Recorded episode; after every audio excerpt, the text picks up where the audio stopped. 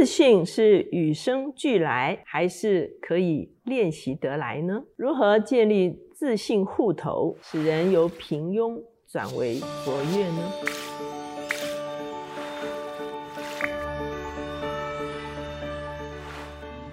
大家好，我是乔美伦老师，每两周一次在乔氏书房和大家见面。今天我们的单元是职场书讯，今天我们所要介绍的这本书叫做《先胜心态》。这本书的作者是纳特辛瑟，他是美国维吉尼亚大学运动心理学博士，知名的绩效心理学家。他的现职是西点军校绩效心理学程的主任。那他所涉及的这个领域呢，是美国当前应用最广的心理学领域，哈，就是所谓的绩效心理学。从一九九二年开始，这本书的作者他帮助了许多的军人、顶尖的运动员、企业。的管理人掌握自信和韧性，他培育了非常多美国陆军的领导人才、奥运的选手以及超级杯的选手。那在一开始的这个书的里面呢，其实他就来谈。什么是自信？他说，自信呢，其实是一种状态。这种状态呢，是一种感知现况、自动焕发出来、累积的经验、无意识做出的正确动作。这个就是所谓的一个自信的一个状态。那很多时候，我们会在要做一些事情之前，感觉到非常的恐惧，非常的退缩。可是呢，感知目前的状态，而焕发出最。强大的一个能力，其实就是一个自信的状态。他说，在这个自信状态的当时，意识流会放缓到最小，而可以稳定的发挥最佳实力。所以呢，他已经回答了我们前面所问的这个问题哈。自信其实是可以培养出来的。他说，信心与环境的顺利是没有关系的。自信的一个状态，其实很重要的一个关键在于选择。专注于当下。那他说，很多人想到自信的时候，会有一些迷思。那第一个迷思就是我们刚才说的，认为自信是与生俱来的啊，有人天生就很自信啊。可是呢，照他对自信的定义，其实自信是可以练习的。第二个迷思是，自信可以涵盖一切，可是其实是跟情境有关的。为什么呢？因为你可能对某些事情很有自信心，可是对某些事情呢，还没有。产生相对的自信心。第三个迷思是说，一旦有自信，就会永远都有自信。其实也不然，为什么呢？因为其实自信是需要持续的操练的。第四个迷思是，有了成就就得到正面回馈，自信就会有增无减。其实呢，这些正面的回馈呢，我们要善加利用，否则正面的回馈到最后也可能没有帮助。第五个迷思是错误、失败和负面回馈会打击自信心。其实呢，不然。为什么呢？很多人是在失败的经验中间，因为他专注于成功，最后他可以。重新建立他的自信哈。那有一位非常知名的心理学家哈，他是维克多·法兰克哈。我们在其他的书里面其实也介绍过他。他其实是二战纳粹集中营的幸存者。那他后来走了心理学的这个啊研究的路线，他啊发展出来所谓的意义治疗法是非常知名的。那这个维克多他就曾经有一句非常知名的话，他说。人类最后的自由，就是能选择如何看待身处的环境。所以重点不是压力是不是大，挑战是不是艰巨哈，甚至环境是不是恶劣哈。他说的就是他在纳粹集中营里面的一个经验。那他说人类最后的自由，因为其实那是一个非常不自由的一个环境，可是他还是保持了最后的自由。而这个自由就是你可以选择如何看待你的环境，这是抢夺不走的。所以呢，这就是。我们会看见，其实呢，我我们如何是处在当下，专注当下，选择正确的态度，其实是非常重要的。那在培养自信的这个过程中间呢，第一个呢，作者提出来的是接受那些改变不了的事，哈，其实这是一个非常重要认知现况很重要的一个过程。神学家尼布尔他有一个非常著名的叫做宁静祷文，那大家都很熟悉。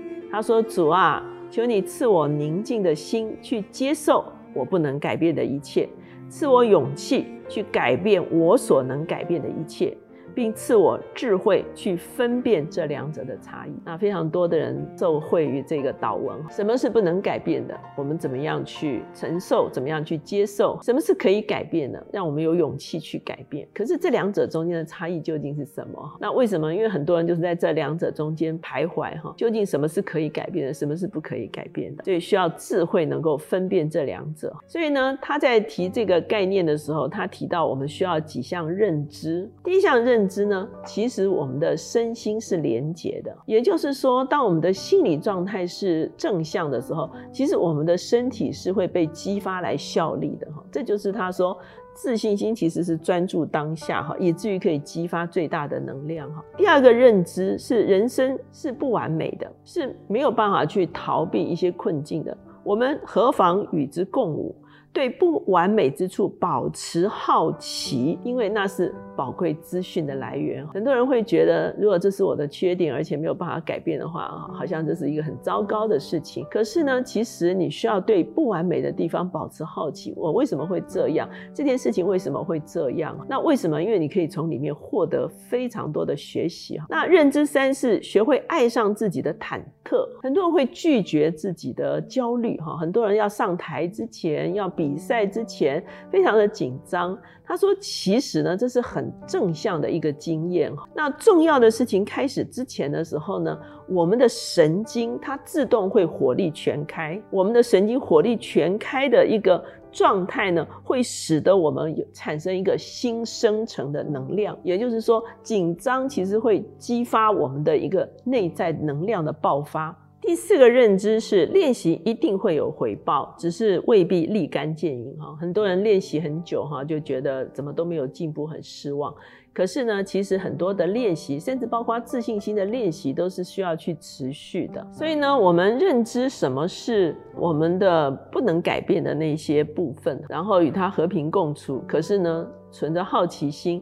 然后针对可以改变的那个部分来掌握主导权，所以呢，他就提出来一个概念哈，叫做建立信心户头。那意思就是说，你怎么样让你信心户头的存款越来越多？那他提出来的第一个方法叫做善用心理滤镜去无存金。什么意思呢？就是你存在你心里面的概念究竟是正向的经验、成功的片刻。还是失败的一个恐惧，就好像刚才我们说，维克多·法兰克说，在不由自主的环境下，人能够选择应对的态度。所以呢，他给一些很实际的建议。他说，第一个，列出你的排行榜哈。什么叫列出自己的排行榜？就是把自己成功的经验都记录下来。因为他辅导很多的运动员，所以他会要运动员去记录他哪一场比赛取得成功，哈，哪一场比赛超越另外一个选手。他列出自己的排行榜，也就是看见自己其实有很多成功的经验。那第二个呢，要回顾自己每天的进步。那如果我们每天都在练习一些事情的时候，其实我们都会有进展。那进展也许不多，可是你要把它记录下来，即便是微小的进步都记录下。来，及时的进步检核，我们就说他非常清楚的看见自己是渐渐的迈向成功，所以这个方式呢，每天都能够存入最大值的自信。第二个建立自信户头的方法是当下的建设性思考。那他鼓励说，睡前要记笔记，然后呢，他特别讲到说，要驾驭自我应验预言的力量啊。比方说是一个运动员，他如果要完成一项赛事的时候，他可以去预想。他怎么样去进入那个赛事？怎么样去完成那个赛事的一个画面？哈，其实这个都是帮助他自己的一个方式。那他在这个地方举了一个很有趣的例子他说有一个旅馆，他们把防务人员分成两组。那实验组的人呢，他们教导他们说，每天打扫十五个房间，相当于规律的运动。那给他们灌输这个概念。所以呢，四十四名实验组的防务员呢，一个月平均。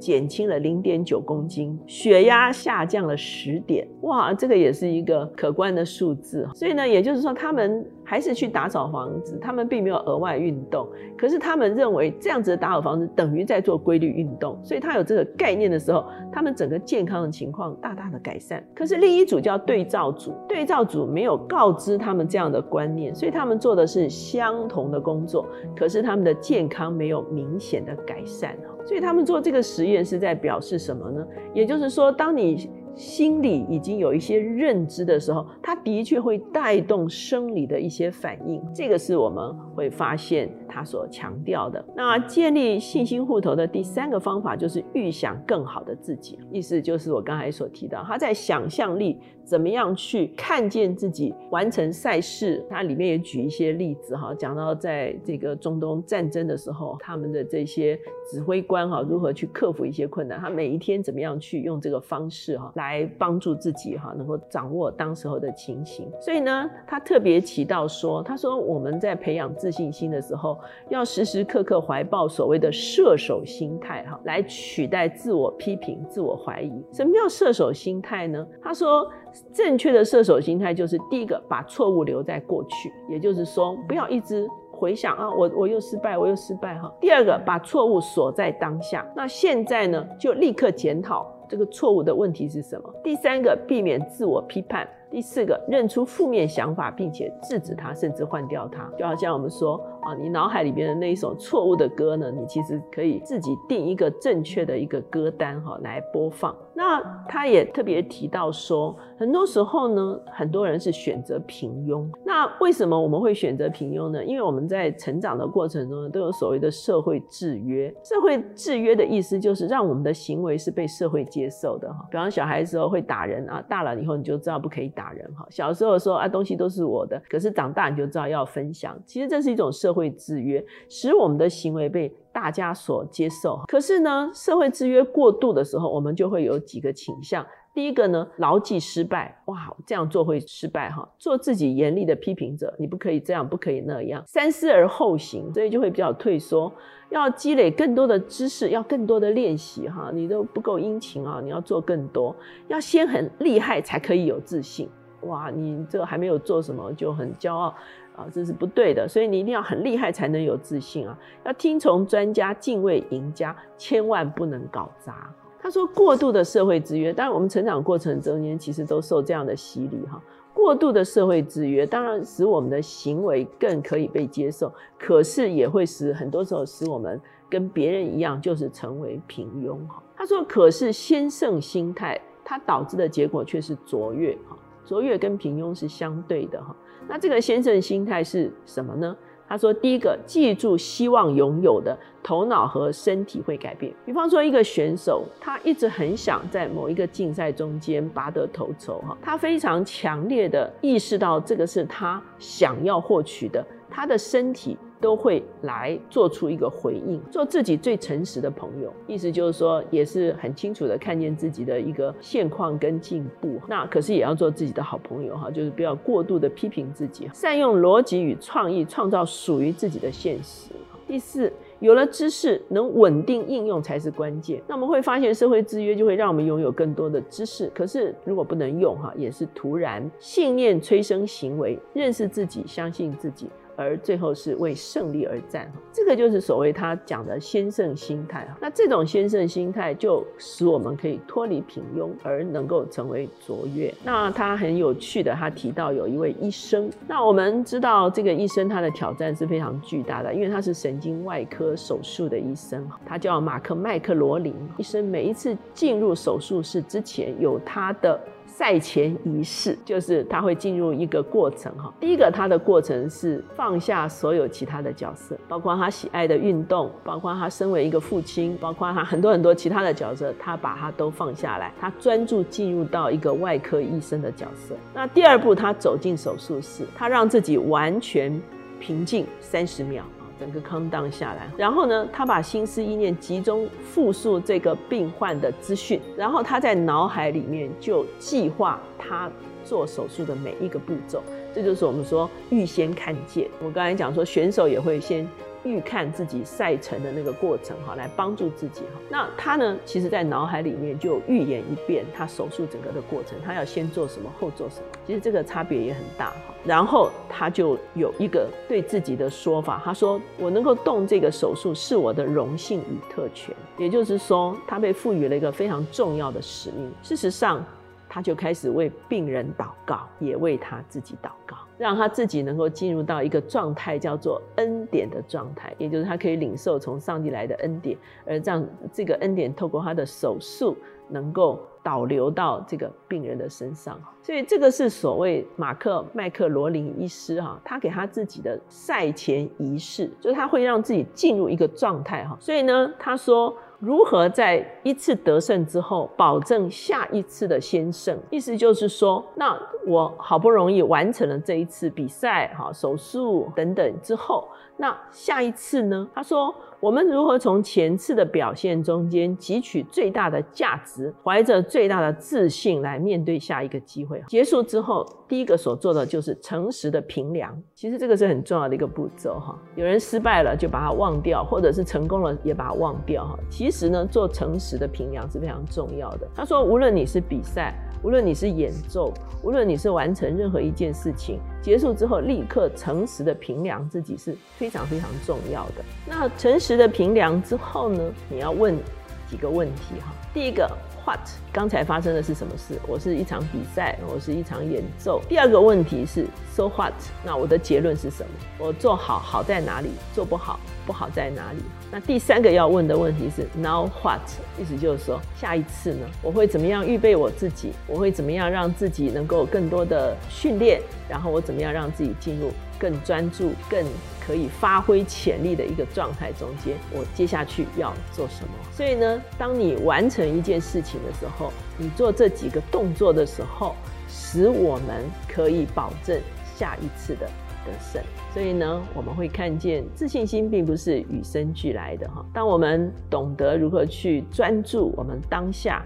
而且呢，可以预先去规划我们可能走的一些步骤的时候，这一种自信心的生发、自信心的一个提升，它其实会激发我们身体的能量，让我们的身体可以来支持这一场得胜。所以呢，这就是我们今天这本介绍给大家的先胜心态。